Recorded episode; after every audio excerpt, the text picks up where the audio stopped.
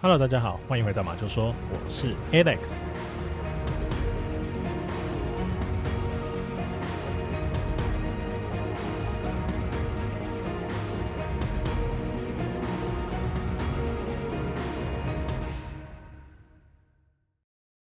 哎，大家只有听到我的声音啊，是不是觉得有点失望哦？是不是觉得好像我们在骗人这样？上次 Stanley 明明在节目里面呢、啊，就说啊，我们之后啊会变双周更。然后呢，会我跟 Alex 啊一起录音这样，结果怎么诶，这一次只有 Alex 的声音呢？啊，其实不是我们要骗各位哦，是因为呢，大家都知道我们是在周末录音嘛。那上一次发完那一集这个节目之后啊，那下一个礼拜我们准备要录音，结果呢，啊，我就不小心跟这个确诊者啊有密切的接触啊，所以这个缘故啊，我也不能到这个马厩里面去录音嘛，我当然要自我隔离啦。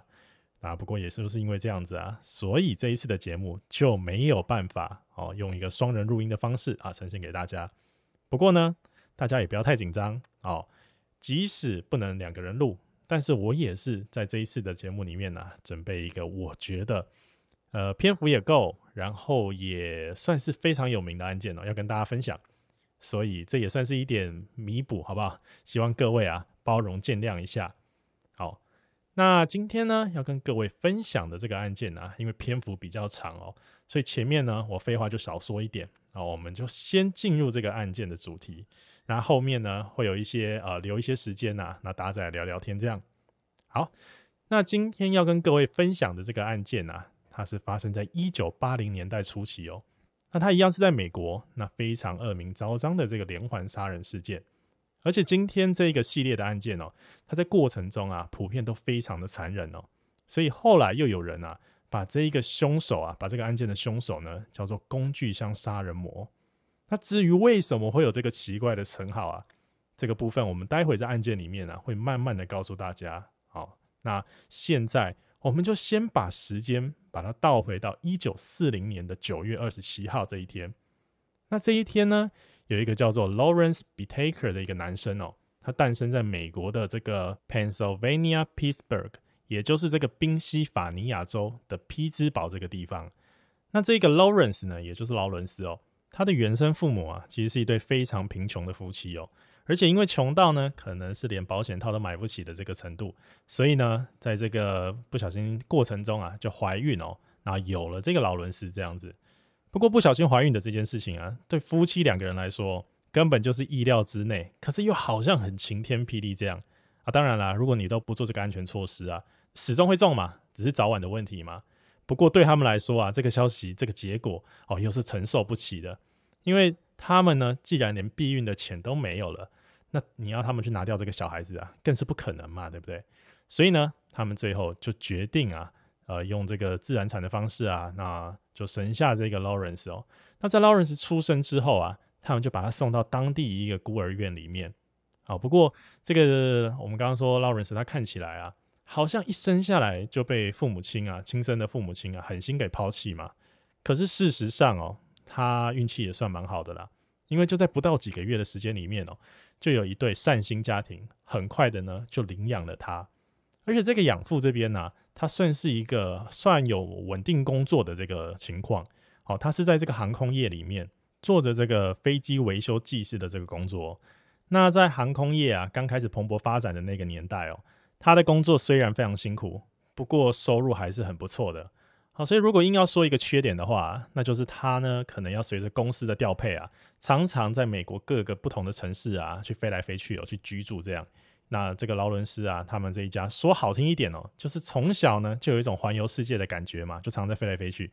可是事实上啊，你要说的话呢，你也可以说他是从小就居无定所哦。而且因为养父这边呢，他常常忙于工作哦，然后养父养母啊，这个感情呢，可能又没有到真的非常好啦哦，就是各忙各的嘛。所以呢，即使他们两个对劳伦斯都很好，可是呢，他们也从来啊不会去隐瞒劳伦斯呢是自己领养的。好，那他不是自己亲生的这件事情，也就造成了劳伦斯对家的这个地方哦比较没有认同感。哦，爸爸妈妈呢平常各忙各的嘛，那彼此感情又没有到非常好。那呢，我又是领养来的哦，我不是他们亲生的，所以在他年纪还很小的时候啊，他就已经走在一条很歪、很崎岖的这个犯罪道路上面哦。好，那什么叫做很歪很崎岖呢？这个举例来说啊，劳伦斯他在十二岁的时候就不知道为什么啊，跑到一家珠宝店里面，然后跑去偷了一条项链出来，而且呢，在往后的四年里面哦，他还持续不断的犯其他有的没的小罪，然后就是可能小偷小小打小摸这样子。那接着时间呢，就到了一九五七年，也就是在他十七岁的那一年，那他因为其中一个比较大的抢劫案啊，被这个少年法庭正式给判了刑。哦，之前这些小偷小打小闹啊都没有正式判刑啊。那虽然呢，这起案件哦，我刚刚说这个比较大有被判刑的这个案件啊，最后呢是以缓刑结束。那这个校方这边呢、啊，知道了这件事情之后呢，就直接把他踢出了学校嘛。那结果后来啊，他接下来的日子当然就更惨喽。啊，原本啊还有一个地方至少多多少少在教育他嘛。那现在啊，他不进学校之后啊，哇，这个完全就放牛吃草了嘛。所以在一九五八年的时候呢，劳伦斯啊，他就因为偷车，然后又造逃，哦，然后成为警方通缉的这个对象。那等到一九五九年呢、啊，警方开始在追捕他的时候，他又公然拒捕，导致他最后在一九五九年的八月被送到这个位在奥克拉荷马州里面的一个州立感化院里面哦，去执行监禁，把他关进去十八个月的这个动作啦。那接下来呢，在一九六零年的年底啊。这个 Lawrence 呢，他获得假释的机会哦，结果没想到他在出来没多久之后，就又在洛杉矶的郊区啊持刀抢劫哦，当然呢，后来又被抓回去了嘛。然后抓回去之后呢，因为他在假释期间犯案的关系哦，所以就直接被判一个十五年的有期徒刑。那说到这里啊，大家应该会想说，诶，这十五年的刑期啊，应该有让这个人好好的反省吧？哦，就是小小年纪啊，就一直在那边犯罪嘛。不过很奇怪的是哦，他在这个十五年刑期啊入狱的第二年哦，也就是才一九六三年的年初的时候啊，他竟然又获得假释机会哦。结果呢，他出来以后啊，哎，也没有改过自新哦。没有几个月，他又因为偷窃啊又入狱了。而且这些都是可能假释出去，在假释的刑期里面啊，你只要又犯哦被抓进来，通通都是加重刑期啊，而且是累加的。所以呢，他就这样累加、累加、累加，就一直关嘛。接着呢，到了一九六六年的时候啊，他被精神科医生啊有一个联合诊断哦，诊断出呢，他有这个高度控制性的这个反社会人格。那他同时呢，也是一名精神病的病患。那他在接受了这一连串啊，就是诊断啊等等的时候，顺便做了一个智力测验哦。哎，通常这种精神有问题的人啊，智力测验的这个结果应该不会太好，对不对？可是这个 Lawrence 啊，他测出来智商。诶，竟然有一百三十八哦！这我真的不知道啊，是美国的这个智力测验啊，可能是用快乐表还是怎么样啊？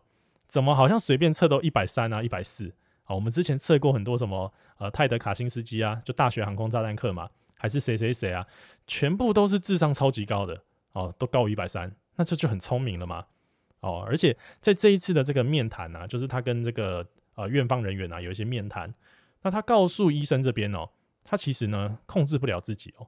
因为他觉得哦，他只有在透过犯罪的时候，才有觉得活着的感觉哦。他说，这好像跟他一出生啊就被自己的这个亲生父母抛弃哦，然后呢，跟他在这个领养家庭里面得不到温暖啊，好像有很大的关系。他说自己啊，好像从来没有得到过啊真正属于他的那一份爱。哦，当然啦，我们从外面看呢，我们会觉得说你运气不错嘛，你这个呃被亲生父母啊送到这个孤儿院以后啊。不是很快就有人来领养你了吗？而且领养你的这个家庭啊，也没有让你饿着，对不对？而且呢，可能还有提供一些吃啊、住啊，其实都还不错。那你怎么还在那边自怨自艾啊？好像就是在那边说啊，我在我的这个领养家庭里面啊，过得不快乐，好像都没人爱我。好，当然了，我看到我是有这种感觉的，我不知道各位听众怎么想的。啊，不过后来啊，他也是承诺自己的这个主治医生啊，他就承诺他说，他以后会努力克服啊，努力克制这些不好的想法。哦，他希望呢，大家可以原谅他过去的所作所为。哇，那听到啊，他这个从小到大啊，这些，比如说发生的事情啊，还有他未来的承诺啊，哦，听到这些自白的这个医生啊，全部呢就被感动得痛哭流涕了。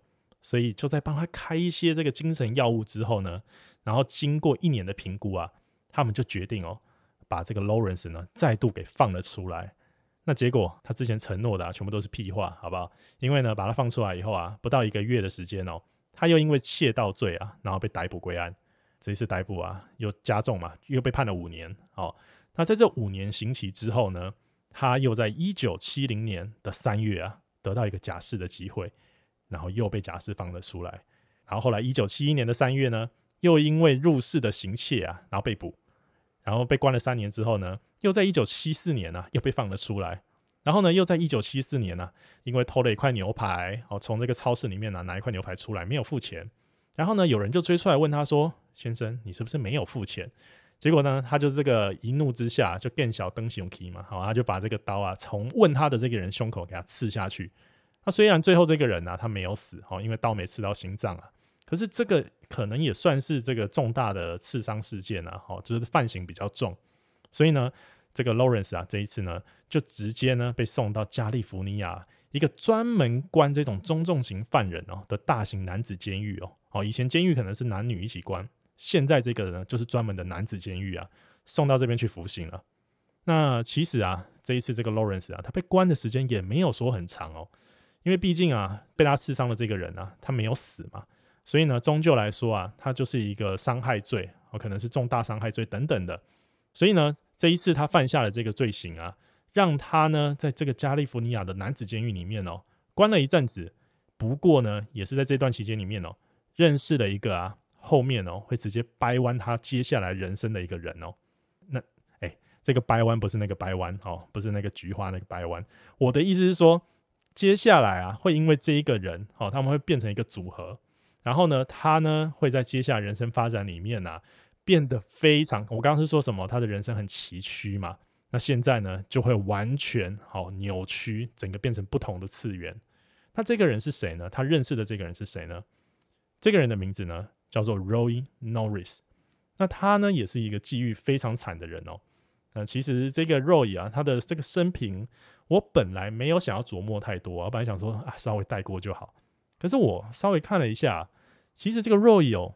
他比我们刚刚说这个 Lawrence 啊还要长很多啊，所以我想呢，还是拿出来跟大家分享一下好了哦。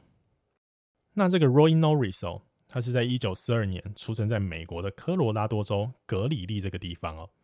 那因为他的父母啊，当初也是一样嘛，完全都不做这个安全措施嘛哦，那就想说啊，不会中啊，不会中啊。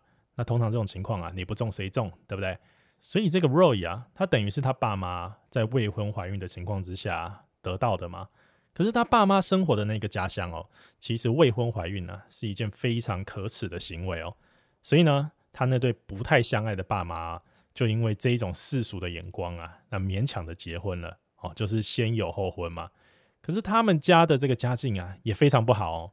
爸爸是一个在废弃回收厂啊工作的工人，妈妈是一个吸毒主妇哦。诶，没听错哦，不是家庭主妇，吸毒主妇哦，就是整天在家里面啊。呃，这个闲闲没事干，然后就吸个毒的那一种。那这样子呢，生活开销当然就很大嘛。毒品在那个时候不便宜哦，所以连自己都养不起的这个爸爸妈妈，要怎么来养这个小孩呢？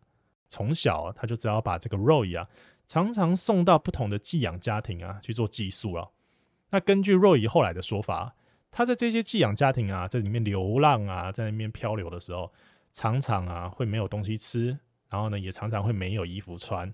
而且最惨的是哦，他还曾经啊被一个西班牙裔的这个美国家庭啊性虐待过，哦，这让他呢从小的人格发展呢就变得非常非常的扭曲啊，啊一样啊，就是爹不疼妈不爱哦，我在这个世界上干什么？所以呢，在他十六岁的时候啊，他终于有机会呢搬回去啊，跟刚刚我说的这个亲生父母这边啊，跟他们就住在一起。可是有一次哦，他到一个二十几岁的这个亲戚姐姐家去玩哦。然后就是那种表姐嘛，要远房亲戚等等的，他竟然就用那个色眯眯的口气啊，然后呢，要这个远房的表姐啊跟他干嘛干嘛的。那这个表姐啊，听到这边当然是气炸了，对不对？他就跑去跟他爸爸告状。那讲完之后呢，Roy 他爸就大吼了他一顿啊，然后跟他大吵一架，说你让我那么丢脸，带你来亲戚家玩，你竟然要跟人家干嘛干嘛？那个是你表姐。结果不甘示弱，这个 Roy 啊，他就无照驾驶开着爸爸车夺门而出。接着呢，他就一直开，一直开，一直开，开到这个落基山脉啊的深山里面哦。那回家以后呢，他就跟他爸爸继续吵架啊。那这个时候啊，他那个就是吸毒的那个妈妈就提油救火来了，他就突然呢、啊、朝着 Roy 怒吼说：“哎，你根本就不是我们计划中的小孩啊！在我们家乡里面啊，是因为不小心有了你啊，我才跟你爸勉强结婚啊。其实我们根本就不相爱。其实他们早就打算啊，在他成年之后呢，就要马上离婚。听到这边的 Roy 啊，诶，他原本心里就已经生病了，然后又在接收到这些讯息之后啊，他当然就直接进到这个崩溃边缘了，对不对？那他呢，就马上啊，把他原本在读的学校啊申请辍学。那在接下来的没多久之后呢，他就加入这个美国的海军。那当然啊，他的身材还不错嘛，那年纪还轻啊，这个新鲜的肝脏、新鲜的肉体。好，经过一连串受训之后呢，他就进去了。然后在一九六九年呢、啊，就被派到亚洲啊参加越战。那后来呢，参加越战达到一个阶段呢、啊，他也就呃这个申请退伍。所以其实他在海军的这个服役生涯其实没有特别久了。他一九六九年啊参加完越战，同年的年底呢，他就退伍了。就在一九七零年的二月的时候，他因为想跟一个女生发生关系啊，所以呢就强行尾随啊进入这个女生的家里面。那就在对方啊及时报警之后，警方到场来啊把他给抓了起来。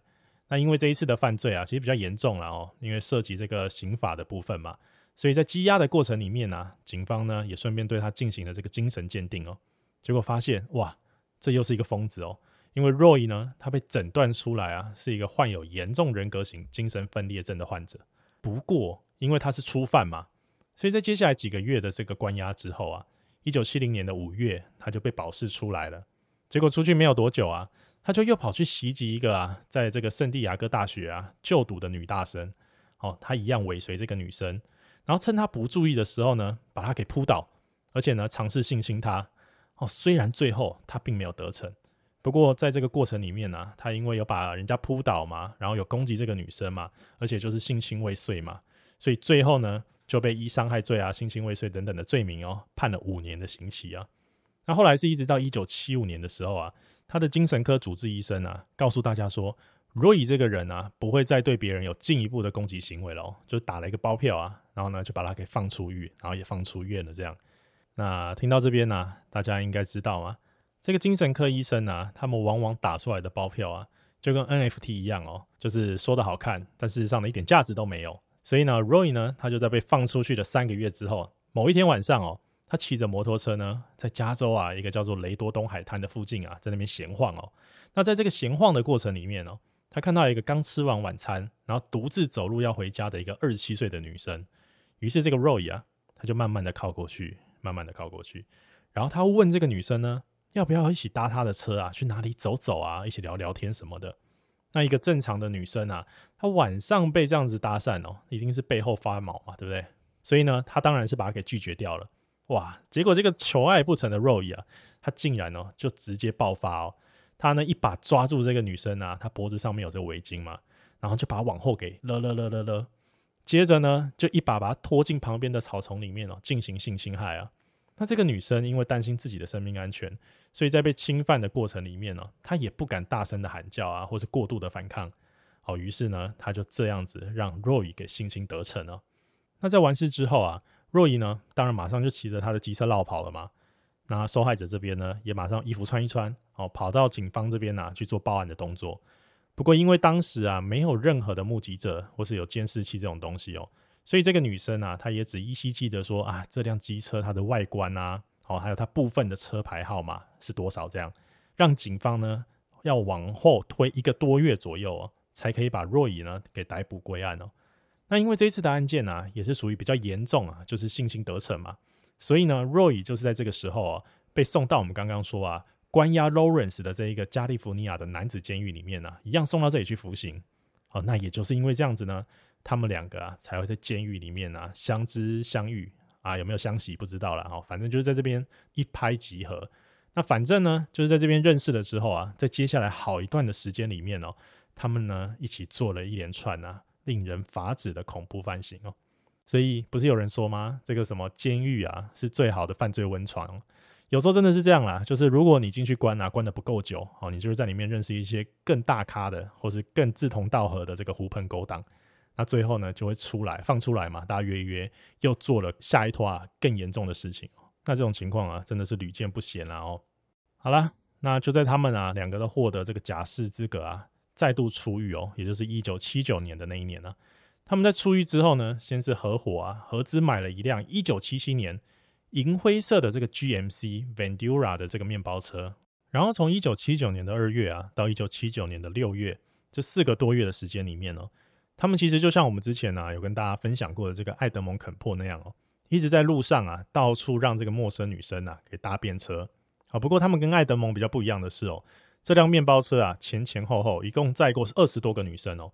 可是却没有让任何一个女生啊遭受到任何的伤害啊，或是被侵犯等等的哦。不过各位啊，也不要想说他们可能是心肠很好啊，或者是怎么样哦，就是当免费的 Uber 啊，在那边把人载来载去哦。因为其实不是这样，他们只是呢想要透过这段时间呐，来练习怎么让一个陌生女生哦可以自愿上你的车哦，就是练习这样的一个过程哦。因为你不可能啊凶神恶煞的哦，然后呢就叫人家上你的车嘛哦，所以你可能会练习一些话术啊。比如说啊，今天呢，哦，我是从外地来的啦，我对这边不熟，那你要不要呢上我们的车，我们聊一聊？那你带我去哪边走走？好，就是类似这样子的话术，让这个对方卸下心防。那可能也要装作啊一副比较诚恳的表情啊，这也要练习哦。诶，诚恳的表情不是所有人都有的诶。好，所以接下来呢，等他们觉得练习的差不多了以后啊，也就是从一九七九年的六月二十四号之后，这些自愿上车啊要搭便车的这个女生哦，就没有那么幸运了。因为这一台啊，我刚刚说 GMC 的这个 Vendura 面包车啊，就像这两个人啊事后帮他取的这个名字一样哦，他们帮这台车取一个名字叫做 Murder Mac，哦，就是谋杀的这个盒子啊，就是类似这样子专门拿来搞谋杀的一个工具哦。而且因为面包车啊，它后面这个置物空间非常大嘛，所以他们就可以在里面呢放一堆有的没的东西嘛，对不对？那接下来呢，也可以对这个看上的目标啊为所欲为哦。那他们到底都做了一些什么事情呢？我们呢、啊，还是赶快带各位啊来听听看哦。那首先呢，是在一九七九年的六月二十四号这一天晚上哦，开着面包车啊，在这个雷东多海滩上面闲晃的 Lawrence 还有 Roy 啊，他们看到一个刚结束教会活动，然后从里面走出来的一个落单的女生哦。那这个女生呢，是当时年龄只有十六岁，一个叫做 Lucinda 的漂亮女生哦。那她的五官非常精致哦，而且身材呢很纤细哦，就是浓纤合度这样。而且她有一头漂亮的金发嘛，所以这两个人一看啊，就知道说哇，这个女生就是他们要找的那一个人哦。所以他们马上呢就把车开到这个鲁辛达的身边，然后告诉她说，他们可以免费载她一程，要不要？但是这个鲁辛达看到这两个怪咖嘛，当然就马上拒绝他们啊，告诉他们说，哎，不用不用不用，我自己有腿可以走哦，不用麻烦了。那这被拒绝的两个人啊，又恼羞了。他们呢，在交涉到最后啊，甚至还跟这个鲁辛达说啊：“哎，你就上车嘛，我们车上有这个优质的大麻，对不对？”那他就问他说：“要不要上来免费嗨一下？哦，我们请你这样。”那这对啊，平常就有吸毒习惯的人来说啊，可能呢，真的有点吸引力哦。可是鲁辛达他才十六岁，而且呢，又是一个非常虔诚的基督教徒哦，他才不会答应哦。所以呢，他白眼一翻啊，就直接走人这样。他在交涉过程当中啊，已经被鲁辛达呃这个电晕的两个人哦，就不会轻言放弃嘛。他们就是一定要把这个鲁辛达载上车就对了。所以呢，在柔性的交涉失败过后啊，他们就决定来硬的哦。首先，他们先把车往前开一点，停在鲁辛达走路一定会经过的一个马路旁边。然后接下来呢，这个 Roy 呢，他就下车，把面包车的这个车门啊啊后门哦，把它拉开一点。然后呢，假装在那边修东西啊，东摸西摸的。那等到这个鲁辛达呢，他走的离他们的车子更近一点的时候，Roy 就直接一把呢，把这个鲁辛达呢给抱上车。然后这个早就已经在车上啊，stand by 好的这个 Lawrence 呢，他就直接拿起这个电火胶带啊，把鲁辛达的这个双手啊、双脚啊，还有嘴巴，通通都给贴起来。接着呢，他们就把车啊一路开，一路开，开到一个叫做圣盖博的这个深山里面去哦。那就在那一天晚上啊，他们在那辆车的后座里面哦，疯狂的轮流性侵这个卢辛达，而且在天亮之后啊，满足的两个人呢就开始讨论哦，接下来要怎么来处理这个小女生。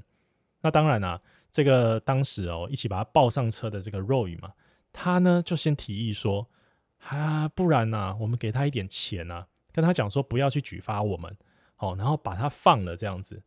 那听到这边的 Lawrence 啊，觉得一讨个派哦，他想说，你脑子有洞是不是？我们这样子对他，我们轮流性侵了他一整个晚上，你给他钱，你要给多少钱？你觉得他不会去举发我们吗？你也太蠢了吧！然后这个 Roy 啊，他就觉得说，哇，你这样羞辱我，你是不是说我不敢？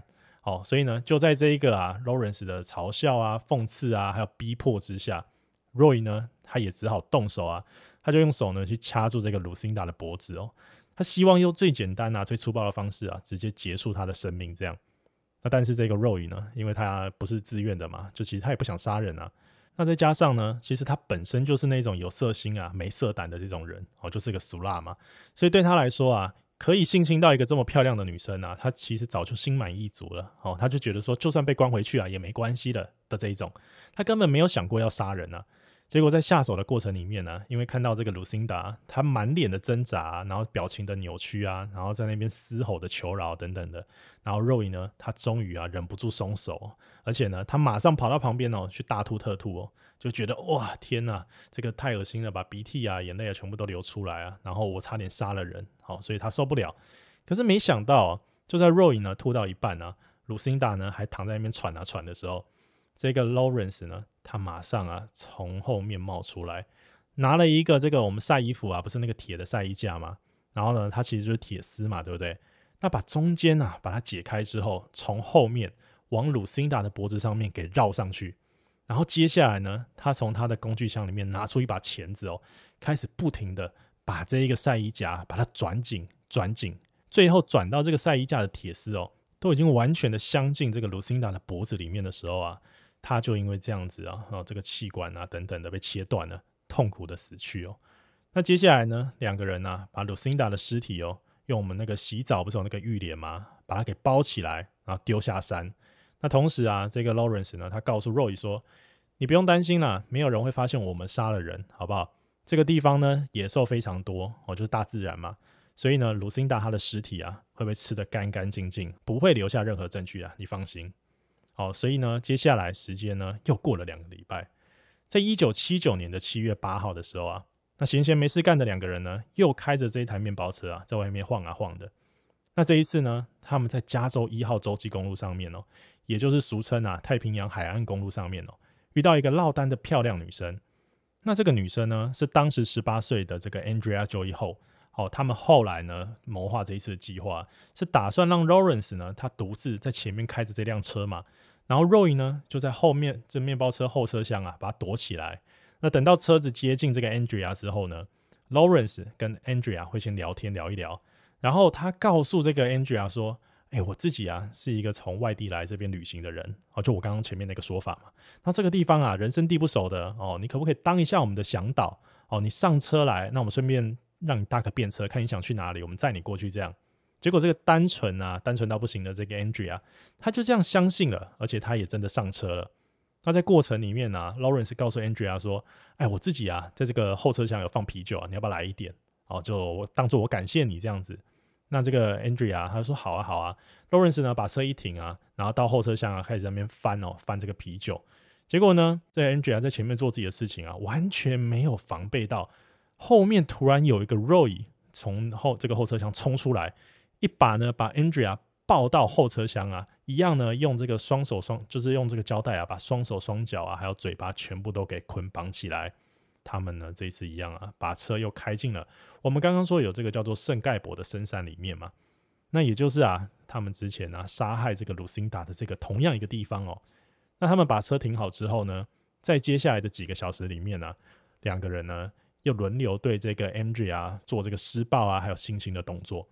而且这一次在过程里面哦，Lawrence 他还准备了一台这个拍立得哦，就是要 Roy 啊在旁边把他侵犯 Andrea 的这个英姿啊，还有这个 Andrea 痛苦的表情啊，全部都给拍下来。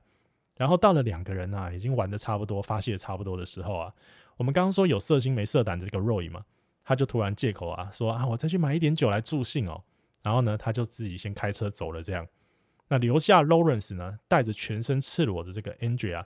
一直往更深山里面的这个方向去走啊，那在走的这个过程里面哦，Lawrence 还一直拿起刚刚那一台拍立得啊，那拍一下 Andrea，我刚刚说可能有一些痛苦啊，或是求饶的表情，然后接着走一走呢，走到一个相对比较高的地方的时候，Lawrence 又再一次对这个 Andrea 进行了性侵，而且在侵犯的过程里面呢，他还一直告诉 Andrea 说自己马上就要杀了他。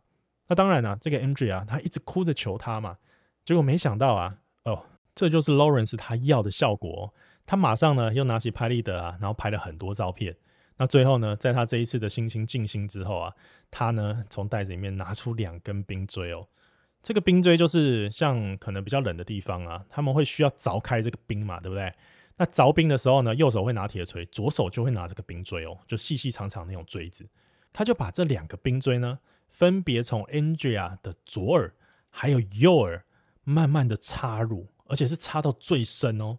最后呢，还用脚去踩这个冰锥，把它踩到完全没入 Andrea 的头里面为止。那这时候 Andrea 还有呼吸吗？接着他就用力啊。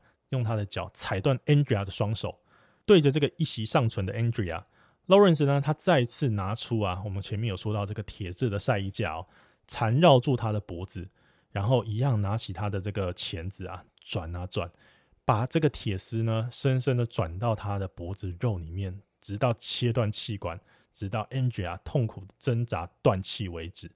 那他后来呢，一样把这个 Andrea 的尸体给丢下山谷哦。然后呢，他坐在原地哦，慢慢笑着呢，欣赏他刚刚拍出来这个拍立得的照片嘛。那等到这个假装啊，哦，跑去买这个酒，实际上不敢杀人这个 Roy 回来开车接他，他才开心哦，尽兴而去这样。那这一次的这个残忍犯案哦，其实呢，有让他们这个犯案的时间啊，这个间隔拉长了一点点哦。不过我想告诉各位的是啊，虽然各位听我刚刚描述这个犯案的过程呢、好像很残忍的，对不对？就是什么冰锥啊，然后呢，什么呃晒衣架转啊转的。可是事实上呢，这也只是一个开端而已哦。因为在接下来的案子里面呢、啊，这两个人呢、更加失控哦。除了他们呢会奸杀这个被害人之外啊，还开始出现一些很匪夷所思的变态行为哦。那这些变态行为是什么呢？我们还是赶快啊来进入下一个案子哦。下一个案子呢，发生在一九七九年的九月三号早上。这两个人啊，又开着这台银色的面包车在外面游荡啊。那晃着晃着呢，他们在加州一个叫做赫莫萨海滩的地方哦，看到一对坐在公车站正在聊天啊，等公车的女生。然后分别呢，这女生啊，分别是十三岁的 Lamp，还有十五岁的 Gillian。那看远远看到这两个人啊，那他们稍微观察一阵子后，发现哦，诶，这两个人他们等的车好像一直都没有来，诶。那于是呢，他们就把车开过去啊，然后问他们两个说：“诶，你们两个是不是在等公车啊？那刚好哦，我们要往这一条公路啊一直开下去。那不知道你要不要搭我们的顺风车啊？这样子你们既省这个等车的时间嘛，也省钱哦。那其实这两个女生啊，我们刚刚说 Lamp 还有 Gillian，他们在这个公车等公车的这一条太平洋海岸高速公路上面哦，其实车本来就很难等哦，就是这个班距很间隔很长啊，所以这两个小女生呢、啊。他们有时候哦，之前本来有时候就会搭这个陌生人的顺风车，就是有这个习惯。于是，在这个 Lawrence 呢提出这个询问之后啊，他们也就二话不说啊，就说好啊好啊。而且上了车之后呢，Lawrence 还拿出他们车上的这个优质大麻哦，给他们两个抽。不知道的人啊，从外面看哦，还想说这是什么呃两对情侣出游哦，就是很温馨的这个画面。不过这个车子啊，就这样子往这个高速公路开啊开，没想到呢。开到一个地方啊，其实原本应该直走的，但是这台车呢却突然右转了。那在车上这个女女生啊，虽然抽大麻抽到很嗨嘛，但是他们也会想说，诶，我们不是应该沿着啊这条海岸高速公路啊一直直直开下去吗？为什么你要在这边呢、啊、突然右转？然后面对这两个女生的质问啊，Lawrence 呢跟 Roy 啊就不停在那边打哈哈哈、哦，他们就说这是一条捷径啊，那我们可以绕过这个山谷呢，再从前面插出去啊，这样比你走那个直线啊还会更快。这很明显就是骗人嘛！大家都知道，两边之和大于第三边啊，你再怎么绕啊，都没有走直线快嘛，对不对？所以呢，他们的这个谎言呢、其实就是破绽百出。而且又过了一下哦，他们发现这台车的两边都是树，诶，就很明显要上山啊，怎么可能是绕过这座山？那听到这边的大家应该都知道，哎，发生什么事了，对不对？就是这两个人，他们又准备把车啊，要开进我们刚刚说这个圣盖博的深山里面哦。那发现事情不对劲的时候啊，这一个十三岁的 Lamp。他马上就打开车门啊，准备要跳车哦。可是就在他车门拉到一半的时候呢，被 Roy 呢从后面突然啊，用一个装满铅哦的一个重物袋啊，突然击打他头部哦，就击打他后脑勺，就整个人都晕了过去。然后接下来呢，Roy 就压制了这一个十五岁的 g i l i a n。那很快的呢，他们就啊一样用胶带啊把这两个人都给捆绑了起来。那这台车啊就这样一路一路开，然后开到了我们刚刚说圣盖博的这个深山里面。那在这个深山里面呢、啊，他们两个一共被囚禁了两天哦。那在这两天的时间里面呢，当然了、啊，这两名少女啊是一直遭到他们的性侵害哦。那这个 Lawrence 呢，也跟之前一样哦，他要求肉乙帮他拍下他侵犯这两个人的这个过程啊，还有这个画面。那这一次呢，不只是拍摄这个性侵的过程哦，他还带着呢这个 Lamp 还有 Gillian 到深山啊，不同地方啊，去拍这种比如说沙龙照啊，或是这种个人照。哦，不管是有穿衣服的也好，没穿衣服的也好，反正他通通都要。而且啊，他不止哦，是拍这一些照片啊。他还会要求他们要开心的摆个 pose 啊，或是呢要现在呢就跪地求饶、苦苦哀求的这个表情哦。这最后啊，通通都变成这个哦，Lawrence 他的拍立得里面的收藏哦，是不是很变态？哦，然后在他觉得呢这个照片拍够了之后啊，他就把 Gillian 单独的带到后车厢去，打开他这一次呢呃新安装在车上啊有一个录音机一个录音设备，然后插入这个空白的录音带之后啊，他就开始强暴这个 Gillian。那他告诉 Gillian 说，他可以大声的呼救，他可以尽情的嘶吼，没关系。然后到了某个瞬间呢、他觉得 Gillian 的这个哭声啊，这个求救声啊，明显变小了嘛，因为可能哭一哭会累嘛。他竟然就从工具箱里面呢、又拿出一把冰锥，然后他用力的呢刺进 Gillian 的胸部里面。那这时候早就已经哭哑、哭到没力的这个 Gillian，他就有马上啊痛到叫出声音来嘛。那这个效果啊，当然就是 Lawrence 他要的嘛，他就很满意啊。那在后续的过程里面呢，只要他发现 Gillian 又哭得稍微没力的时候呢，他就又会拿起工具箱里面的钳子啊，比如说夹住 Gillian 的胸部哦，进行撕扯啊，或进行拉扯。那最后呢，甚至连这个胸部上面的皮肤哦，都被他整块夹了下来。哦，除了伤口以外，整块皮都被夹了下来。那在这个过程里面呢，其实 Roy 呢，他有劝过 Lawrence 说：“哎呀，我们是不是已经开心完了？那赶快把他们杀了就好嘛。或是说你要放了，要杀了，你就干脆一点。”那这个 Roy 呢，觉得说我们这样虐待他们啊，一直听他们的惨叫声啊，其实我非常的不舒服啊。结果没想到这个杀红眼的 Lawrence 呢，他只回他一句：“哦，拜托，反正他们都要死了，对不对？那人呢也只能死一次嘛。那当然是在他们死之前呢，要让我们尽情享受啊。”他的这一番话导致后来呢，Lawrence 呢，他才终于在第二天呐、拿出他的两只冰锥，一样呢，慢慢的从 Gillian 的左耳跟右耳分别的插入。直到没入他的这个头盖骨里面，再用绳子啊从后面把他给勒毙。那接着呢，这个 Lawrence 呢，他转向 Lamp，好，他拿起工具箱里面呢一只大大的铁锤啊，疯狂的呢就往 Lamp 的头上砸去。那这过程里面呢，他还一直揶揄这个 Lamp 哦，因为 Lamp 其实在被侵犯的过程中啊，他告诉他们说自己因为还是处女的关系哦，拜托他们不要侵犯他，放过他。结果这件事情啊，竟然在这个时候啊，就被 Lawrence 拿出来说嘴哦。他告诉 Lamp 说：“哎、那、你昨天不是说你想当处女吗？那你现在可以去当一个死处女啦。”哦，所以呢，他呢边说这一些揶揄的话，边用这个呃锤子啊，疯狂的往他的脑袋啊敲到他脑袋开花为止哦。那这两具遗体啊，最后也是被一样的方式哦丢入了这个圣盖博的深山里面，才终于结束哦这两天地狱般的临时生活、那不知道听到这边呢、各位听众你们还好吗？哦，因为其实我自己啊，在收集资料的时候啊，看到这边哦，我是觉得非常的不舒服的哦，就是觉得如果你真的想要杀害或是侵犯这些这些人的话，那你就杀嘛，对不对？可是要取一个人的性命有很多种方式啊，说真的，速战速决也是一种。可是像这种凌迟致死啊，真的非常让人不舒服哦。那当然啦，其实我们频道啊，一贯都是会稍微打个马赛克嘛。这一次啊，其实，在过程里面呢、还有很多更不人道的对待啦。那我是大概描述了百分之七八十啊，当然已经很已经很残忍了。好，不过呢，有鉴于啊，这些过程都是两个嫌犯啊，后来真的供出来的自述哦，所以不讲好像也是不行，对不对？总不能说啊，他们杀了他们这样子，好像也是不行。好，所以就后来的结案报告来看啊，这些都是的确有这个记载的事情，所以啊，也是要请各位啊，稍微见谅一下哦。如果呢，这边已经让大家觉得很血腥啊，很不舒服了，那我先道个歉。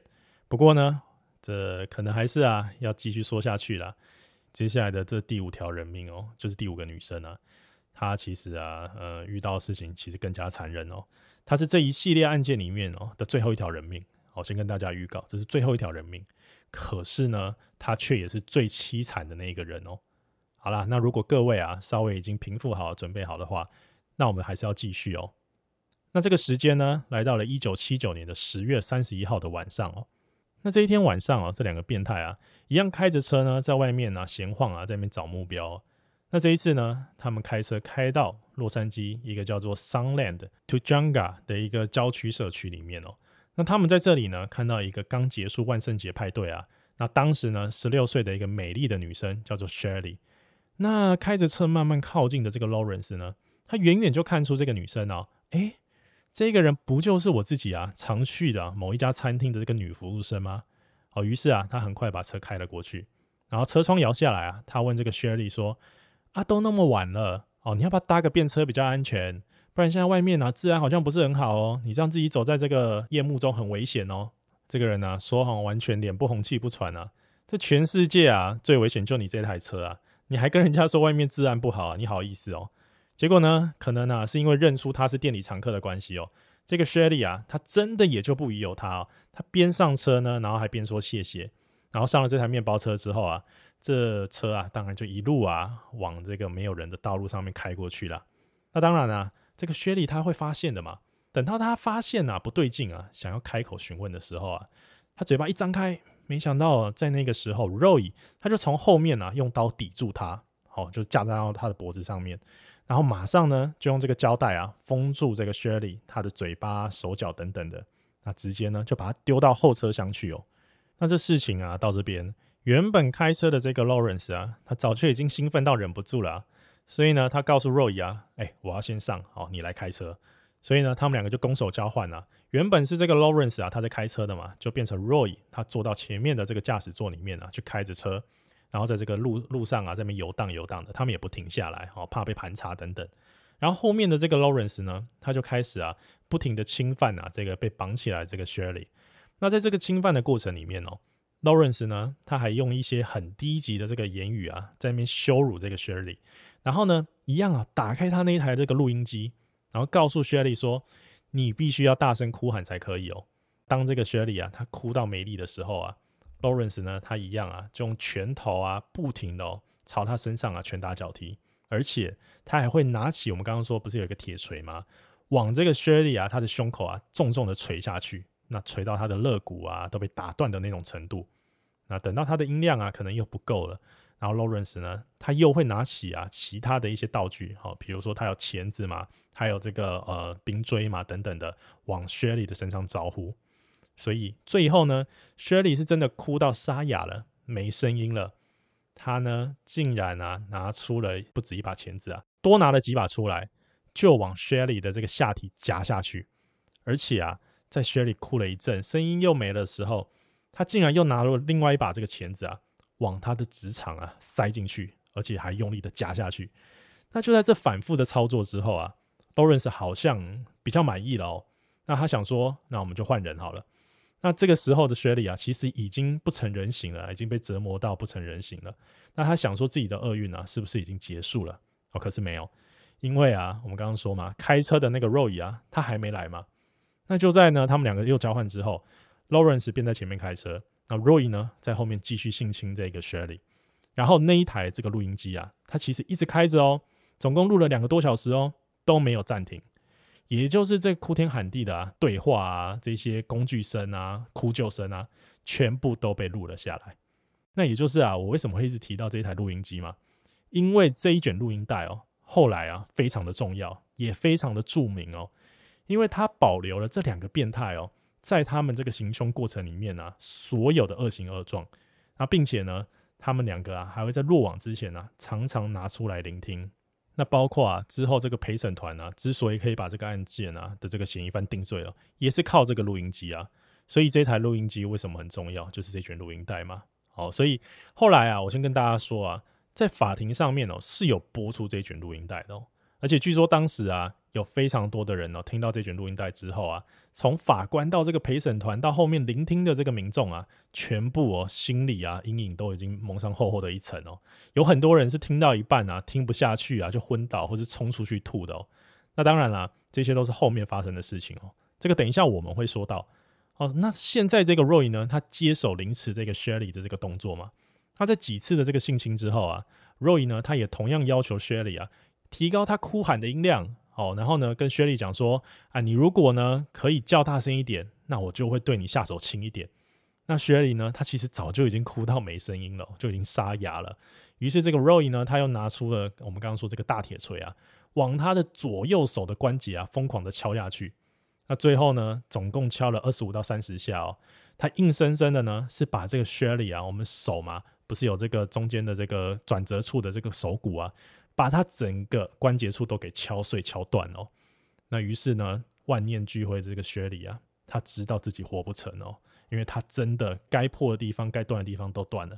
然后他呢，就开始啊，从一开始哦，哭着跟这个 Lawrence 讲说：“求求你可以放过我吗？我还想活下去。”到最后呢，他是用很平静的心情哦，跟这个 Roy 说：“请你赶快杀了我，拜托你杀了我。”那甚至啊，到最后这个 Roy 啊玩腻之后啊，拿起旁边晒衣架，开始在他脖子上面哦，开始拿这个一样转紧嘛，要把它转到断气的时候，这个薛里啊，他竟然哦是笑着没有挣扎的断气，哦，因为他实在是被折磨得太痛苦了。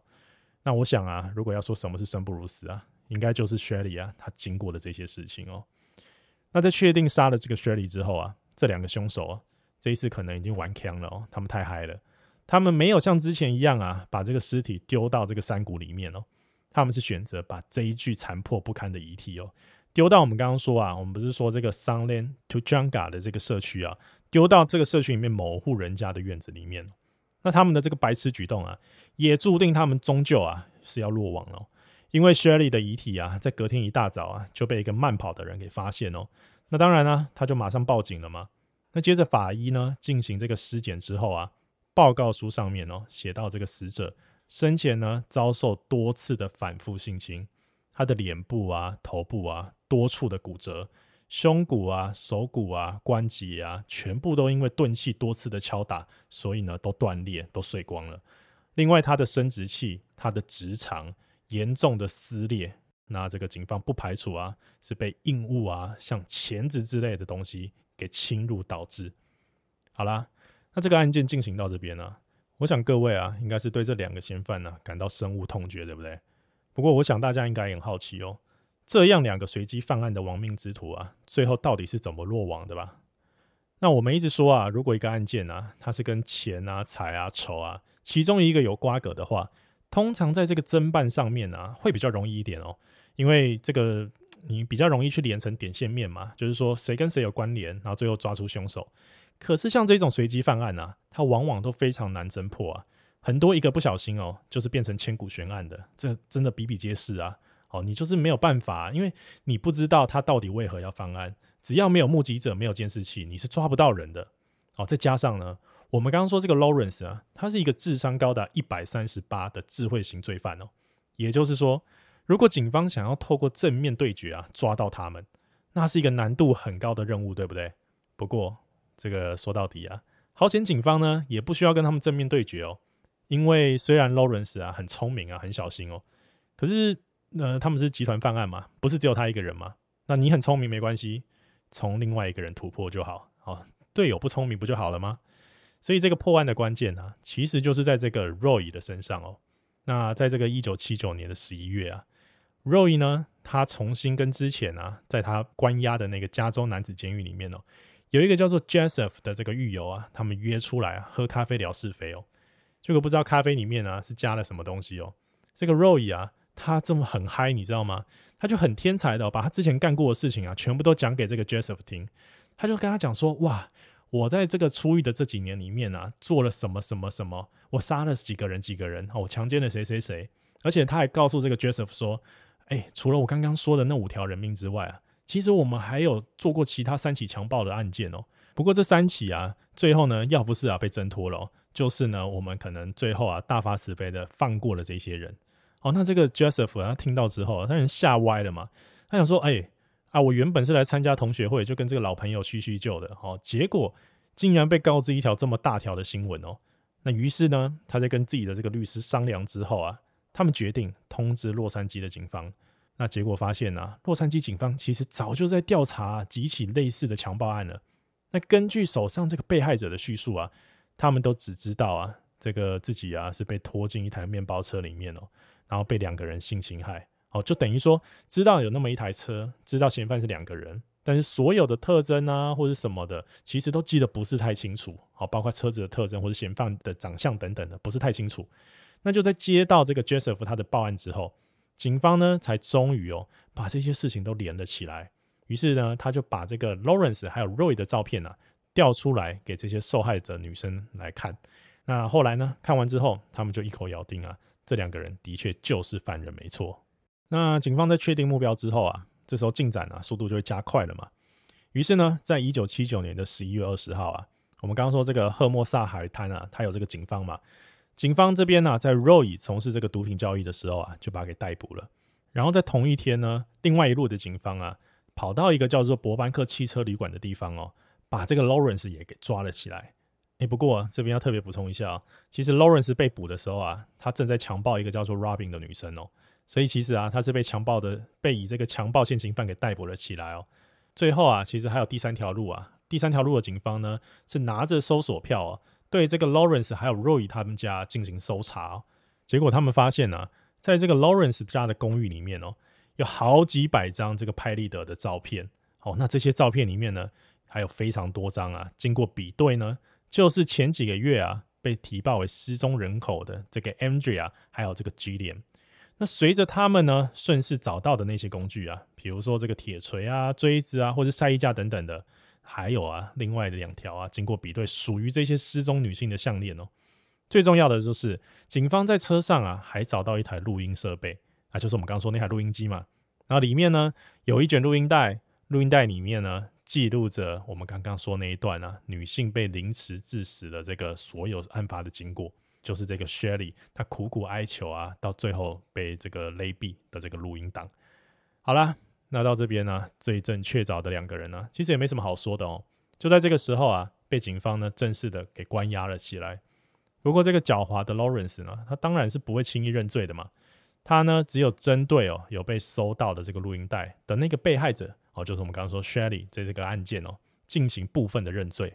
他告诉警方哦，自己呢其实有精神方面的疾病。那当然呢，以前也有相关的住院证明啊等等的。那他说啊，在案发的时候，他完全不知道自己在做什么，他是被 Roy 给怂恿的。那是一直到最后啊，Shelly 呢被这个 Roy 给弄死之后，当然我前面有说过嘛，最后杀了这个 Shelly 的其实是 Roy，哦，是他把他给勒毙的。然后呢，这个时候呢，Lawrence 他才惊觉到说。哇，原来我们已经铸下大错了！而且他告诉警方说，人是 Roy 杀的，所以呢，其实要要求具体的这个刑责的话，应该向 Roy 要求。他顶多呢，只能被以强暴啊，或者说什么共犯这样的罪名啊，给起诉啊。啊，这个真正的主谋其实是 Roy。那听到这边的这个 Roy 啊，他怎么能接受？对不对？他简直气炸了啊。大家一路听下来啊，应该都听得出来，其实这个 Roy 啊，他相对好，对不对？就是说，虽然呢，他也有杀人。可是其实他是属于很俗辣的那个、喔，就是一开始啊，包括前面有两三个人哦、他都是在结束之后啊，他就落跑了，然后把人留给这个 Lawrence 来处理嘛。而且里面呢、啊，其实他还有问过这个 Lawrence 说：“哎、我们是不是不要杀人比较好？哦，我们用钱来摆平啊，哦，就是给女生钱啊，让他们活着离开这样。”于是这个时候呢，他就开大招了哦。他就跟警方说啊，我想要跟你达成这个认罪协议。他希望透过他的全盘指认哦，包括这个所有案件里面的细节啊、描述等等的，他希望法官可以给他减轻量刑。好，所以这个 Roy 呢，他就把自己啊怎么跟这个 Lawrence 认识啊，哦然后怎么这个比如说买车啊，然后去到处载妹啊，然后把所有的时间轴对起来。开始呢，一连串啊，有计划的这个虐杀年轻女性啊，所有的过程啊，包括录音啊等等的，都告诉警方。那当然了，最后也因为这个认罪协议啊，他后来的判决也的确是有比较轻，没有错。那这里面有一个很有名哦，大家必须要知道的事情哦，就是我刚刚说的那个关键庭审哦，就是有某一次很关键的这个开庭啊。那这个开庭的时间呢，是在一九八一年的一月十九号哦。那对于这个死不认罪的这个 Lawrence 啊，还有他的这个辩护律师哦，警方这边呢、直接在法庭上面哦，完整播放那一卷从他面包车上面呢、搜出来的这个录音带。那当然了、不是完整播放了，从里面截取十七分钟左右，因为完整的话有两个多小时，太长了哦，所以把它浓缩成十七分钟的录音带啊，在法庭上面播放。那因为啊，这个检方这边呢、啊，是希望在场的所有人。要让他们知道啊，现在坐在被告庭上面的这个、死不认罪哦，还一直在踢皮球的这个人呢、啊，其实疯狂的在狡辩哦，他其实就是一个真真正正的恶魔啊。结果没想到啊，这个检察官这边这个举动啊，造就了我刚刚说的啊，很多来听审的这个民众啊，他们的心理创伤哦，甚至严重到啊要跑去做心理治疗啊。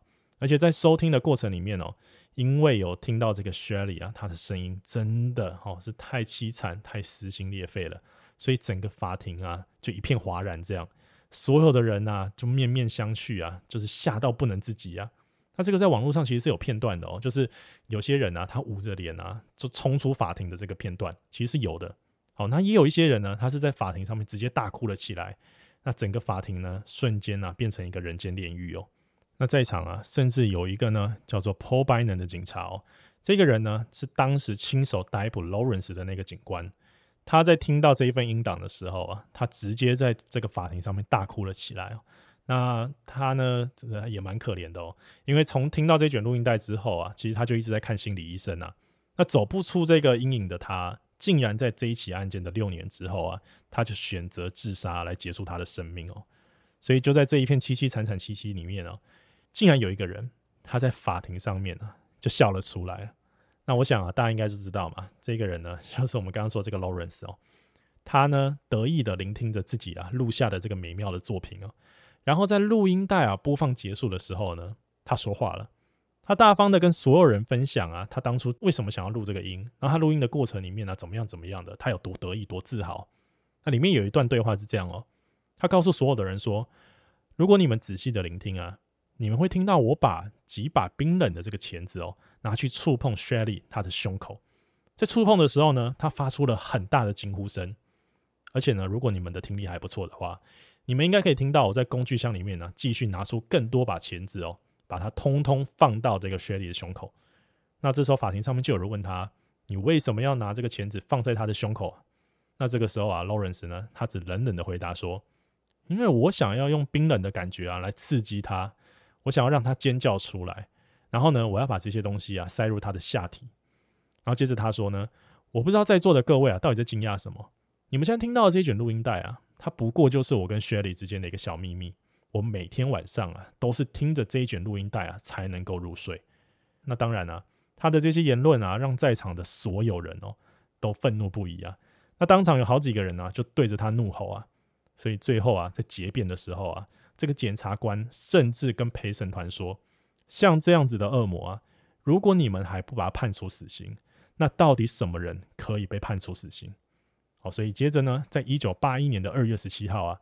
陪审团呢一致认定哦，Lawrence 呢他的五个一级谋杀罪，再加上绑架啊、强奸啊、抢劫啊等等的罪名全部成立。那最后的判决当然就是死刑定谳嘛。那另外这一个认罪协议保护下面的这个 Roy 啊，他则是呢四个一级谋杀罪，加上一个二级谋杀罪，加上绑架、强奸啊、抢劫啊等等的毁损尸体啊，有的没的全部成立哦。那最终呢，他是被判处终身监禁哦。可是。可以在三十年之后啊，有假释的机会啊，还有条件哦，哦，这样子的一个判刑定谳呢。那听到这边的各位啊，应该觉得这个天道得以伸张，对不对？不过其实没有，因为在一九八一年呢、啊，这个死刑定谳之后啊，Lawrence 呢，他在接下来的日子里面呢、啊，不断的用不同的形式啊，来提起上诉哦，包括这个监狱啊，让他吃的东西太难吃。包括这个监狱啊，让他吃过期的面包，不准他抽烟，不准他看花花公子啊，就 Playboy 的这个杂志等等的哦。他声称啊，这一些东西都是美国宪法保障人权，就天赋人权嘛的所有可以做的事情，包括抽烟啊、吃正常食物啊、看色情杂志啊等等的，应该都是他应有的权利。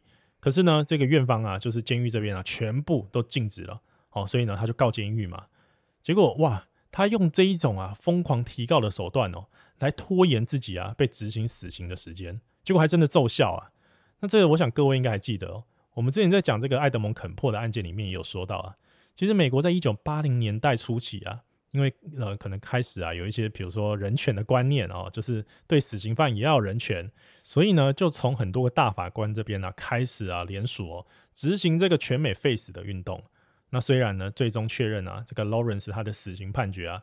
并不适用于这个废死的政策哦，可是也为了这样子的事情啊，因为你在这个争论当中啊，比如说死刑啊、废死啊，这争论当中你是不能执行死刑的，所以呢，就这样又让他多活了十年左右的时间哦，甚至到最后啊，在一九九一年啊，他终于快要被执行死刑了，剩下十四天就要被执行死刑了，就狡猾的他又提起了一个告诉哦，他这是告什么呢？他告美国政府啊，帮他找了这个律师啊，太烂了哦，就是故意啊，要让他被判死刑哦。所以呢，他告这个律师，告美国政府，结果又因为这样子啊，他的这个案件呢、啊，又被送到联邦法院去哦，然后在那边提起了上诉。结果呢，这一审呢、啊，又过了两年，虽然最后呢，在一九九三年的时候，联邦法院这边呢、才驳回了他的上诉哦，而且呢，还带上一个附带条款哦，告诉他说，你呢，从今以后不准再进行任何的上诉哦，就有一个明文的公文出来。结果，哎，没想到啊，这个 Lawrence 啊，不知道要说聪明还是很白目哦，他竟然直接啊，对这个不准他提起上诉的这个规定哦，去进行上诉。结果这一搞啊，又过了好多年，然后最后的最后啊，因为靠近两千年那边了嘛，美国全美啊，这个废死团体啊，不停的游说哦，所以从一九九零年中啊往后的这段时间里面，美国其实几乎就不执行这个死刑这个动作了啊。那导致呢，这个 Lawrence 啊，他就一直这样子关在牢里面哦，一直关，一直关，关到二零一九年哦，哦，也就是大前年啊，才因为这个高龄七十九岁啊，然后器官衰竭啊，老死自然死亡的在狱中啊。那这个时候啊，我想有很多废死团体的人就会说啊，即使他过去啊犯了很多的错事啊，可是只要把他关起来就没事啦，对不对？不要杀他啦，这样太残忍哦，这个是什么什么人权啊等等的。可是我想问各位一句话，真的是这样吗？其实各位知道吗？整个 Lawrence 他在牢狱的生涯里面啊，因为一直死不了，对不对？所以呢，他花了非常多的钱啊，在供养他，这全部都纳税人的钱。而且呢，他在外这个监狱外面啊，其实有一狗票这个心理也有问题的人啊，把他当做神一样在崇拜啊。其实各位还记得我们之前啊有说过，有一些呃，比如说连环杀人犯哦，他们在牢里面啊，其实混得非常好啊。就是他们啊，混好到可以出书赚钱哦，还可以写情书跟外面的女粉丝通信。那通信到后来呢，还让他们在监狱里面完婚的这种，对不对？然后这个 Lawrence 哦，他其实也不例外哦。他在监狱里面呢，不停的呢向外贩售他自己的毛发啦、指甲啦，哦，还有他亲手做的卡片啊、贺卡啦，卖这些东西来敛财。而且最夸张的是呢。他甚至啊，在他之前拍的这个受害者啊，我们刚刚不是说有些拍立得吗？然后在外面翻拍之后就流出以后，他把这个拍立得啊在上面签了名，然后呢把它寄出去卖给他的信众。这一些拍立得全部都是受害者当时被他痛苦拍下来的，他竟然在这上面签名，把它寄出去卖给那些他的信众，而且他还在他写出去的每一封信哦，或是每一封的这个明信片里面，通通署名为 Pliers。也就是钳子的意思哦，这个真的非常的讽刺哦，因为大家还记得啊，其实他在杀害这些女生或是凌迟这些女生的时候，他最常靠的就是这个钳子来做这个施暴的动作，对不对？结果呢，现在他竟然啊，到处啊写信就署名这个 Pliers，他竟然以此为荣啊，他丝毫没有这个反省啊，或者说他知错的这种感觉，完全没有。所以我就问，这样明显啊，在嘲笑这个司法体制的一个人啊。你还不能对他用以极刑，你还要保护他，供他吃饭，对不对？那这外面的这群这群信众他们会怎么想？哦，这普世的价值又会怎么想？所以有时候我真的觉得啊，那些一直讲废死的人啊，这脑子有洞哦，一直在那边说什么冤冤相报何时了，什么往事知多少，其实不是这样啊。我赞成的哦，其实不是说啊死刑啊一定要每一个都执行，或者说每一个呢都要废死，其实没有这么极端。其实它就像光谱啊，在两边哦，它不是非黑即白。你可以因为不同的案件去做不同的审判嘛，对不对？那像这种这么夸张的案子，你还不执行死刑，这真的说不过去吧？这就好像啊，之前发生在台湾的这个台南杀警案一样啊，一个嫌犯呢，他越狱了哦，也不是说越狱了，就是他没有回去报到，等于说他被通缉的一个情况。结果呢，他竟然呢、拿刀杀了两个警察，然后还抢了警枪。假设这样的人不被判死，那到底谁还怕这个司法体制？哦，反正呢，杀人的最大嘛，你也不能拿我怎样，对不对？所以啊，我觉得这一些判决都非常的不应该。如果你判死了，请你赶快执行死刑，好吗？那这个呢，就是今天啊，马教授为各位带来的这个全美工具箱的连环杀手的案件哦。那希望听到这边的你啊，不至于太反感了，或是太难过了哦，就是一个案件嘛。好，那接下来呢，就要进入我们这个礼拜的 Q&A 还有感恩环节喽。那首先呢，我们来回复一下 IG 上面的留言哦。呃，有一个叫做布小丁的姐姐哦，她问我们说：“诶，为什么断更了？”问号，然后哭脸啊，不是这个布小丁的姐姐。我们在上一集这个 Stanley 应该有大家跟大家说明嘛，就是说其实啊，我们是时间最近有点不太够用啦。那加上我们的工作啊，都是属于那种工时比较长的哦，就不太像公务员啊，朝九晚五这样。那再加上疫情的关系啊，其实我们没有办法真的每每个礼拜都这个合体录音嘛，大家应该知道嘛。所以在权衡之下呢，我们也不停在改变方式啊。那有的人呢，有一些听众会很怀念我们就是合体录音的这个情况，可是要合体录音啊，又每一周上片啊，其实以现阶段来讲，真的有困难啦。所以呢，我们现在就是改成啊两周进一次这个录音室，然后呢，可能改成双周更这样子的一个模式。那当然呢、这一集是例外嘛，因为我上个礼拜啊有接触这个确诊者，好，所以没办法进录音室。不过当然啦，更正确的来说啊，其实这个双周更啊，它就是一个保底啦哦，就是说，如果我们有时候啊还能挤出时间来的话，还是会希望可以在双周更里面呢、不定时的塞入一些节目啦。哦，那这个当然是我们的愿，就是愿景这样子。那也希望大家可以体谅喽。那另外一位啊，呃，这个 Daniel，他在这个三亿日元完美抢案的这一集啊的 IG 上面啊回说，这一集最不解的是啊，Alex 竟然不知道邮票的后面有背胶？问号？诶，这我真的不知道。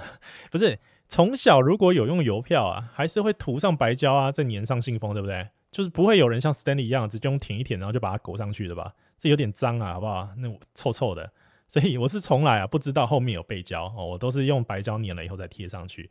那这个啊，真的有时候跟 Stanley 就是这样啊，他会告诉我一些我不知道的知识嘛，对不对？那我想啊，也不是所有听众都知道哦。好，那接着呢是这个赞助留言的部分哦。首先呢，要先谢谢这个水洗派的赞助哦。他说这次只能说 Alex 赢了。好，这个瓜吉呢，Podcast 的新资料夹第九十四到九十六集都有讨论到站差和坐差。那这个议题啊，其实，哎，我上次听到 Stanley 特别拿出来讲啊，我其实有点哭笑不得哦。就是我明明啊是在之前的节目里面啊，我是要拿来阐述说人家夫妻失和啊，可能是比如说感情不好，是连争吵这个站差还是坐差都能拿出来吵，结果竟然呢、啊、可以被我们拿出来啊，特别来讨论哦。而且这个 Stanley 啊还强调自己是做差派，呃，这一集瓜吉的这个节目啊，其实我刚好也有听到某一集啦，我没有九四到九六都听，但是某一集有听到。然后瓜吉他们，我记得啊，他们有在他们自己的频道做了一个统计哦，那最后好像是站差派那边赢，是不是？但是我必须说了，其实我看 PTT 上面的讨论哦，其实做差派才是大宗哦，就包括啊，其实大部分的女生啊，好像都是做差。那其实我是很纳闷哦，就是我听我看到这个结果，我是很纳闷。哎，大家小时候啊，在那个这个大完便还需要妈妈帮你擦屁股的时候，哦，你是不是会叫妈妈妈妈我要擦屁股？然后这个时候呢，你不都是站着给妈妈帮你擦的吗？那你你坐着妈妈怎么帮你擦？所以我比较疑惑的是啊，到底是什么时间点的什么契机哦，会让这一些啊原本站差派的小朋友最后变成坐差？哦，我比较想知道啊，什么契机会变成这样？那至于这个 Stanley 啊，他说什么百香果汁哦？你不是你如果是坐着啊，那个比如说你拉肚子或什么，你一定会等这百香果汁流完了，对不对？你不会让它滴滴答答你就站起来嘛？不会，你会等到它流完了哦，或是说呃比较干的这个情况，你才会用这种迅雷不及掩耳的方式啊，马上站起来，然后呢这个手啊马上就拿卫生纸啊塞进去开始擦，你怎么会让它流下来？所以呢？关于这个议题啊，其实大家可以等我们下一次啊一起录音的时候啊，我这跟 Stanley 啊再好好的来讨论一下。哦，虽呃这个虽然呢、啊、我是这个站差派的哦，但是其实有发生过悲剧啦。不过这个悲剧不是那种什么什么百香果汁，不是这种东西，没有那么恶心。